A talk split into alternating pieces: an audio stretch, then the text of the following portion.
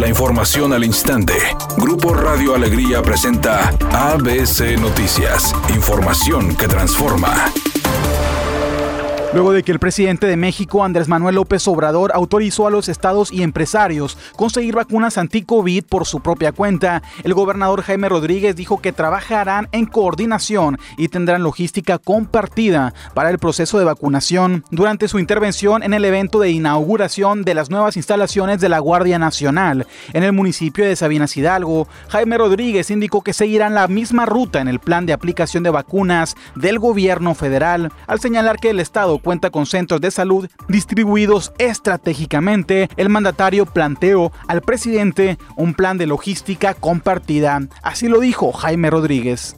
Yo vamos a nombrar un comité que estará compuesto por empresarios, por gentes del ejército, por gentes de la, del sistema de salud, será coordinado obviamente por nuestro secretario de salud, para que podamos adquirir las vacunas donde las podamos conseguir. Que finalmente eso se trata de que la población económicamente activa, la que tiene una posibilidad, tenemos el ofrecimiento de los empresarios.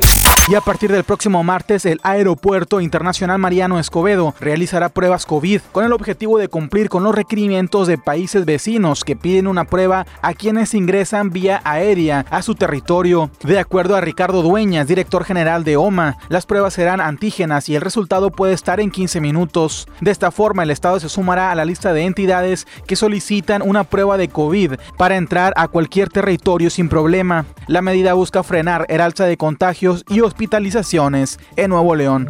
Y en información nacional, la Confederación Patronal de la República Mexicana vio muy positivo y responsable que el gobierno federal haya autorizado que las empresas y los gobiernos estatales puedan adquirir por su propia cuenta las vacunas anti-COVID. El organismo consideró que la Estrategia Nacional de Vacunación solo podrá alcanzarse con la acción coordinada entre gobierno federal, gobiernos estatales y la iniciativa privada. Hoy se anunció que cualquier empresa o gobierno local que busque adquirir vacunas para aplicarlas en México tiene autorización y solo deben de anexar a la solicitud el contrato de adquisición, la cantidad, dónde las van a aplicar y la farmacéutica, la cual debe ser una empresa autorizada en México.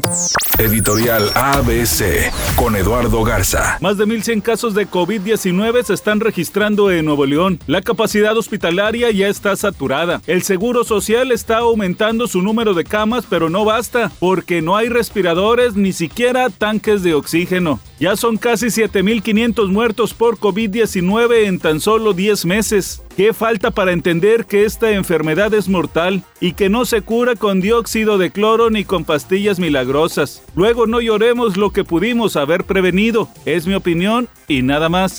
Tigres vuelve a la carga este fin de semana pensando en llegar con una buena racha al Mundial de Clubes. Para ello, deberán volver a la senda del triunfo cuando visiten a los rojinegros del Atlas este sábado a las 19 horas en el Estadio Jalisco. Cabe mencionar que el equipo de Ricardo Ferretti viajó sin Nicolás El Diente López por COVID y sin André Pierre Guignac, quien sigue recuperándose de su lesión en la cadera.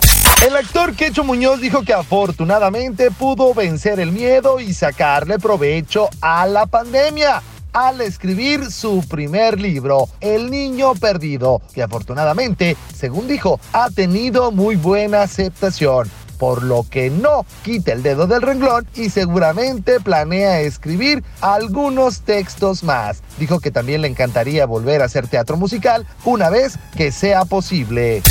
Vialidad complicada a esta hora de la tarde en distintos puntos del área metropolitana. Tráfico lento en la avenida Morones Prieto desde la colonia Pío X hasta el puente Azteca en el municipio de Guadalupe. Donde también se presenta tráfico pesado es en el Boulevard Díaz Ordaz. Los vehículos circulan a 17 kilómetros por hora. Tenga paciencia. Choque en la avenida Gonzalitos está trastocando la vialidad. Recuerde siempre utilizar el cinturón de seguridad y respetar los señalamientos viales.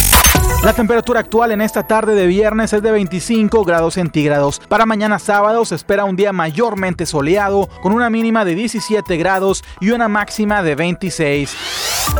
ABC Noticias, información que transforma.